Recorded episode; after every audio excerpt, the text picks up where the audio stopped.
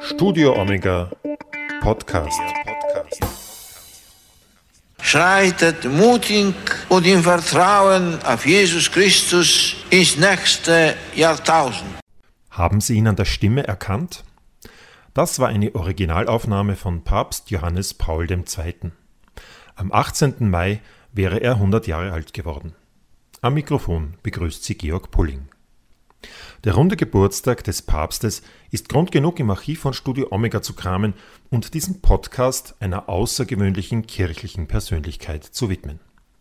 Mehr als 26 Jahre lang leitete Johannes Paul II. die katholische Weltkirche und führte sie ins dritte Jahrtausend.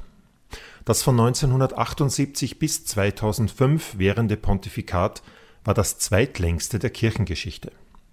Johannes Paul II. hieß mit bürgerlichem Namen Karol Wojtyla. Er wurde in Wadowice bei Krakau geboren und war der erste nicht-italienische Papst nach 455 Jahren. Seine Wahl zum Papst erfolgte am 16. Oktober 1978. Johannes Paul II. starb am 2. April 2005. 2014 wurde er von Papst Franziskus heilig gesprochen.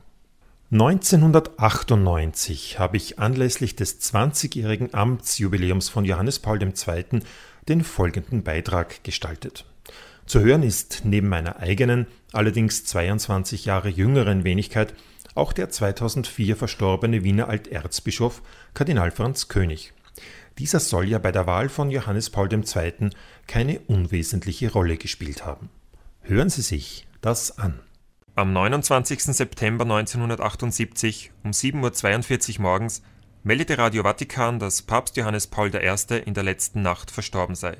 Nach nur 33 Tagen war die Regentschaft von Albino Luciano, dem lächelnden Papst, zu Ende. Gut zwei Wochen später, am 14. Oktober, zogen die 111 wahlberechtigten Kardinäle in einer feierlichen Prozession in das Konklave. Gespannt warteten die Gläubigen und die gesamte Weltöffentlichkeit der 265. Nachfolger des Apostels Petrus werden würde. Einigen italienischen Kardinälen wurden gute Chancen eingeräumt, doch es gab keinen klaren Favoriten.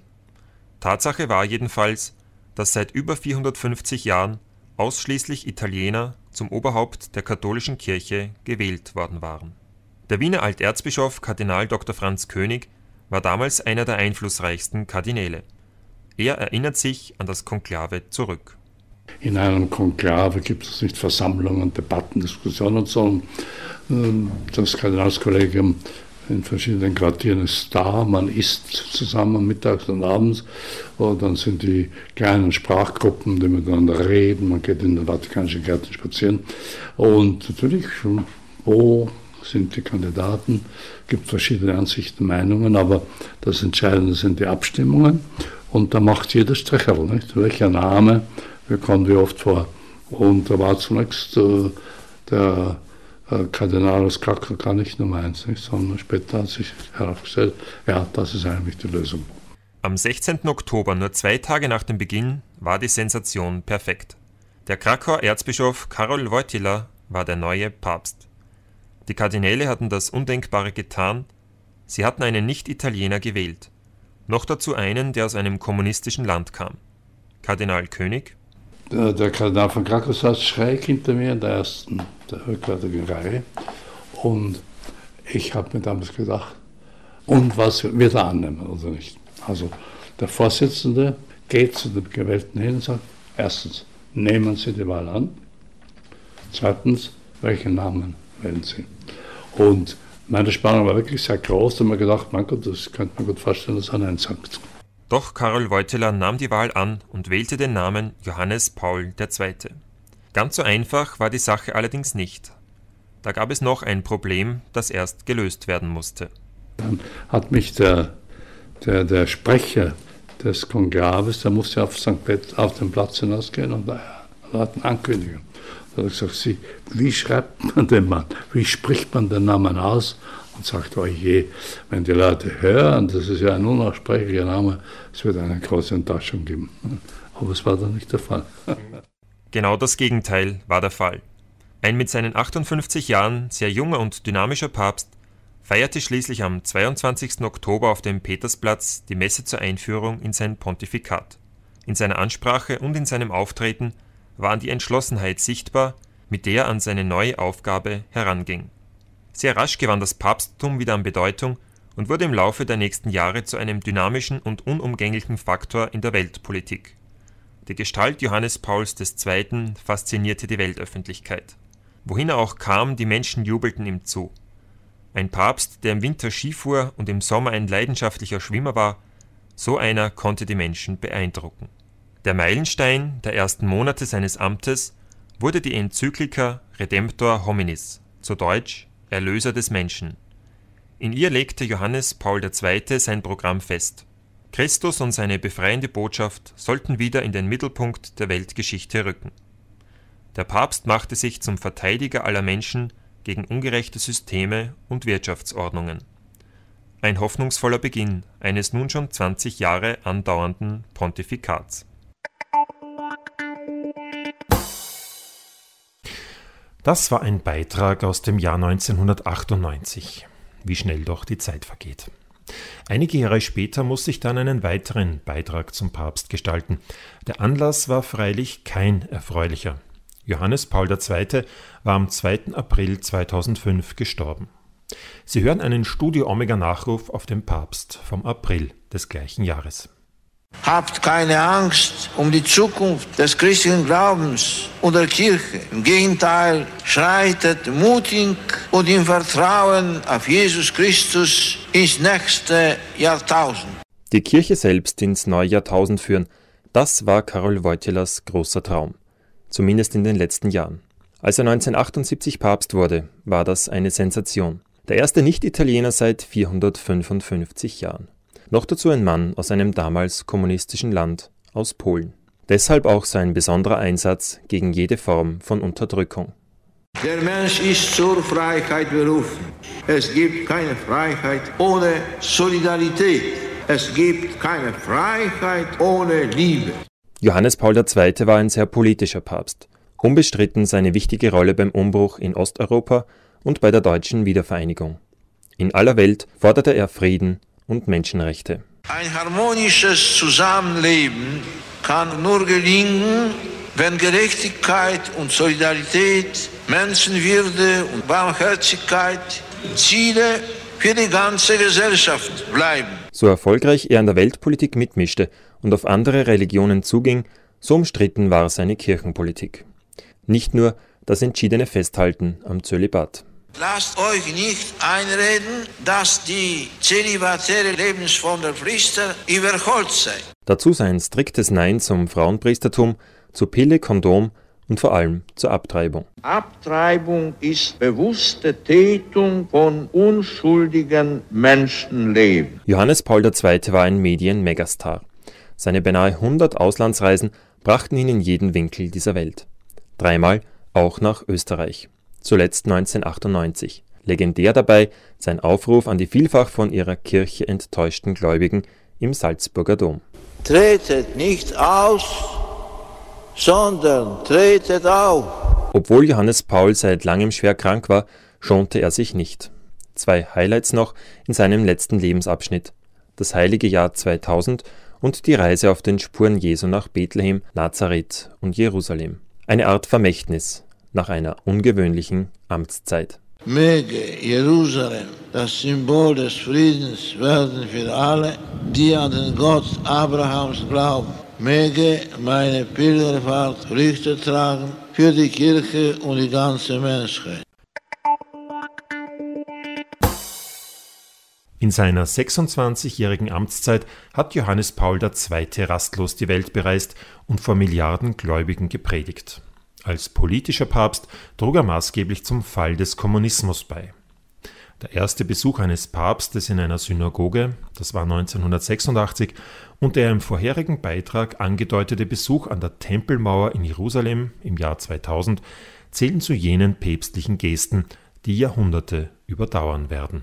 Johannes Paul II. hat auch in gewissen Bereichen den Vatikan modernisiert.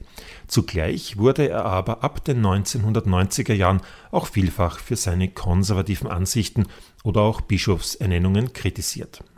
Hören Sie abschließend einen weiteren ausführlichen Studio Omega Beitrag über Johannes Paul II., den ich 1998 gemeinsam mit meiner damaligen Kollegin Susanne Höckerl gestaltet habe. Mit dabei sind auch wieder Kardinal Franz König und Johannes Paul II. im Originalton.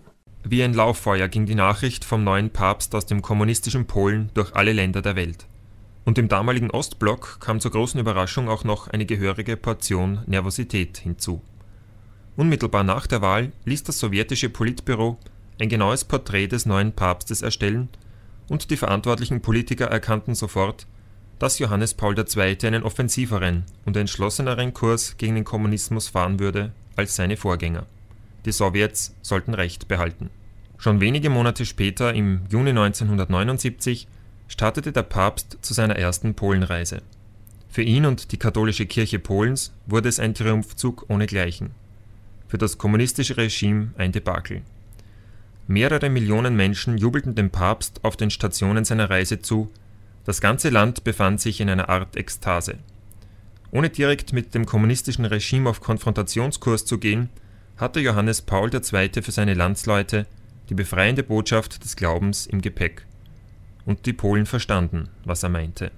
Das Verlangen der Bevölkerung nach Freiheit wurde immer stärker und das polnische Regime konnte nur mehr durch die Ausrufung des Kriegsrechts seine Machtposition aufrechterhalten. Unter diesen Voraussetzungen unternahm der Papst 1983 eine zweite Reise in sein Heimatland, um seine Landsleute zu unterstützen und ihnen beizustehen. Klar sprach er sich dabei gegen das Kriegsrecht aus. Bald darauf wurde es aufgehoben. Es folgten eine Reihe von Kontakten zwischen der polnischen Führung und dem Vatikan. Auch mit den Sowjets wurden Gespräche geführt. 1987 besuchte Johannes Paul II. zum dritten Mal Polen und forderte dabei ein Überdenken der Grundvoraussetzungen des kommunistischen Systems. Das Regime antwortete mit Zensur und einer höchst unfreundlichen Verabschiedung, doch schon 1989 kam es in Polen zur Wende und den ersten freien Parlamentswahlen. Aus diesen ging die Gewerkschaftsbewegung Solidarność als überlegener Sieger hervor. Der Kommunismus war bezwungen. Die anderen Länder des Ostblocks folgten dem polnischen Beispiel Quer durch ganz Osteuropa zerfielen die kommunistischen Systeme. Abschließender Höhepunkt war das Ende der Sowjetunion am 31. Dezember 1991. Schon ein Jahr zuvor hatte der Papst bei seinem Besuch in Prag den Kommunismus als eine unerreichbare Utopie bezeichnet, da er einige wesentliche Bereiche der menschlichen Natur leugne. Die unbändige Sehnsucht des Menschen nach Freiheit, Wahrheit und Gott. Mit Johannes Paul II. hatte das Papsttum und damit auch die katholische Kirche auf dem politischen Parkett enorm an Bedeutung gewonnen. Der Papst war vor allem auch ein Veränderer von alten Strukturen und Formen. Kardinal König dazu er hat wirklich sehr viel geändert. Er hat vor allem die Konzilsideen hat er doch sehr stark dann auch mitgenommen wieder. Äh, vor allem was das Protokoll angeht. Das, äh, früher wäre das undenkbar gewesen, dass er jeden Tag Leute zum Essen einlädt, jeden Tag Leute zu seiner Messe einlädt in seiner Kapelle und so ununterbrochen Staatsmänner aus allen Teilen der Welt empfängt, dass die ihn besuchen wollen, mit ihm reden wollen, natürlich zum Teil auch aus Prestigegründen, aber nicht nur das. Also hat sehr vieles geändert, was man heute selbstverständlich anschaut. Schon bald nach dem Amtsantritt Johannes Pauls II. war klar, dieser Papst war keiner, der sich am liebsten in seinen Gemächern und Amtsstuben im Vatikan aufhielt. Dieser Papst wollte den direkten Kontakt zu den Menschen. Und das nicht nur in Rom, sondern weltweit. Von Kuba über Albanien und Chile bis nach Bosnien. Es gibt wohl kaum noch einen Winkel auf dieser Erde, wo der Heilige Vater noch nicht gewesen wäre. Und kaum ein Land, in dem man nicht die Massen bewegte. In der philippinischen Hauptstadt Manila versammelten sich gar vier Millionen Menschen, um mit dem Papst die Messe zu feiern. In Südkorea war es eine Million. Eine unfassbare Zahl, wenn man bedenkt, dass das gesamte Land nur knapp 1,7 Millionen Katholiken zählt. Beeindruckend für Österreich war sicherlich unter anderem das Zusammentreffen des Papstes mit der Jugend 1983 im Wiener Praterstadion. Ihr werdet auch, liebe Freunde, die kommende Geschichte der Kirche prägen. Ich bin überzeugt, dass ihr keine Kirche wollt, die die Forderungen Jesu verkürzt oder die Schätze des Glaubens zu billigen Preisen veräußert. Ihr wollt eine Kirche, die deutlich spricht und glaubwürdig lebt. Von Anfang an waren die Reisen des Papstes eine fortgesetzte Predigt über die Menschenwürde und die versöhnende Kraft des Glaubens. Der Papst brachte den Menschen die Botschaft von sozialer Gerechtigkeit, aber auch von Disziplin und Gehorsam. Gerade das wurde in den letzten Jahren auch innerkirchlich vermehrt kritisch aufgenommen. Eine Reihe von lehramtlichen Äußerungen, die auf die strikte Achtung der katholischen Tradition abzielten, eine konservative Personalpolitik und die Einschränkung der theologischen Forschung waren und sind einige dieser umstrittenen Punkte. Der Papst wendet sich konsequent gegen die Zulassung von wiederverheirateten Geschiedenen zur Kommunion, tritt radikal gegen die Verwendung von Verhütungsmitteln ein und auch die Zulassung von Frauen zu Diakonat und Priesteramt ist für ihn kein Thema. Diese rigorose Haltung bescherte dem Papst 1995 das sogenannte Kirchenvolksbegehren. Über 500.000 österreichische Katholiken forderten ein Umdenken in Bereichen wie Zölibat und Bischofsernennungen. Die Protestbewegung griff auf Deutschland, Frankreich, Belgien und die Vereinigten Staaten über. So umstritten die Positionen des Papstes zu innerkirchlichen Fragen auch sein mögen. Eines steht außer Zweifel. Dieser Papst war und ist ein Verfechter der Rechte der Armen. Erster starker Ausdruck davon war 1981 die Enzyklika Laborem exercens, zu Deutsch über die menschliche Arbeit. Die Arbeit ist für den Menschen da und nicht umgekehrt der Mensch für die Arbeit. Das war und ist die Grundbotschaft des Papstes. Die Enzyklika sprach sich klar für die Rechte der Arbeiter aus und der Papst machte sich zum Anwalt aller Arbeiter und Armen. In vielen Ländern der Welt stärkte die Enzyklika das gesellschaftliche Engagement der Kirche. Und in Polen verfügte die Gewerkschaft Solidarność nun über ein päpstliches Dokument, das in ihrem Kampf gegen das Regime unterstützte der Anwalt der Armen beließ es aber nicht nur bei schönen Worten, er gab diesen auf seinen Reisen auch besonderen Nachdruck. Wohin der Papst auch kam, er setzte sich für die Menschenrechte und die Armen in der Gesellschaft ein. Ich spreche im Namen derer, die keine Stimme haben, hatte er schon 1980 in Afrika verkündet. In Nigeria verurteilte er die Ausbeutung armer Menschen als ein schweres Verbrechen gegen das Werk Gottes.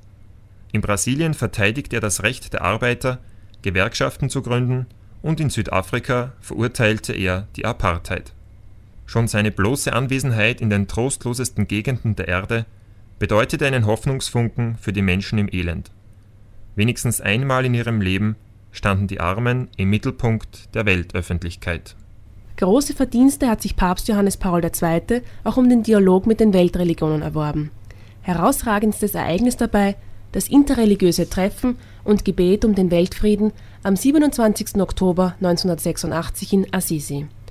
Der Papst empfing den anglikanischen Erzbischof von Canterbury, den Oberrabbiner von Rom, den Dalai Lama, den Metropoliten von Kiew, Emissäre der Buddhisten, der Moslems, der Hindus, der Sikhs und Shintoisten sowie Vertreter afrikanischer und indianischer Stammesreligionen Gemeinsam repräsentierten die Teilnehmer in Assisi symbolisch vier Milliarden Gläubige und 65 verschiedene Glaubensrichtungen und Konfessionen. Von mehreren Operationen geschwächt und gesundheitlich angeschlagen, wirkt Papst Johannes Paul II. heute älter, als er tatsächlich ist. Trotzdem geht er unbeirrbar seinen Weg und will die Kirche ins dritte Jahrtausend führen. In seinem schon 1994 veröffentlichten apostolischen Schreiben Tertio Millennio Adveniente zu Deutsch das bevorstehende dritte Jahrtausend, nimmt auf das bevorstehende heilige Jahr 2000 Bezug. Der Papst ruft die Kirche zur Gewissenserforschung auf, ermutigt zu einer neuen Evangelisierung und erwartet neue Impulse im Dialog mit den Religionen und Konfessionen. Noch gibt es also genug zu tun, und trotz seiner angeschlagenen Gesundheit hat Johannes Paul II. nach wie vor nichts von seinem unbändigen Willen verloren dieser ließ ihn auch nicht davon abbringen, im Juni dieses Jahres zum dritten Mal Österreich zu besuchen. Ein Satz aus seiner Ansprache im Salzburger Dom ist dabei sicher noch vielen in Erinnerung geblieben. Wie im Evangelium der Hirte das Schaf auf seinen Schultern trägt, so habe ich auch euch in den vergangenen Monaten in meinem Herzen getragen.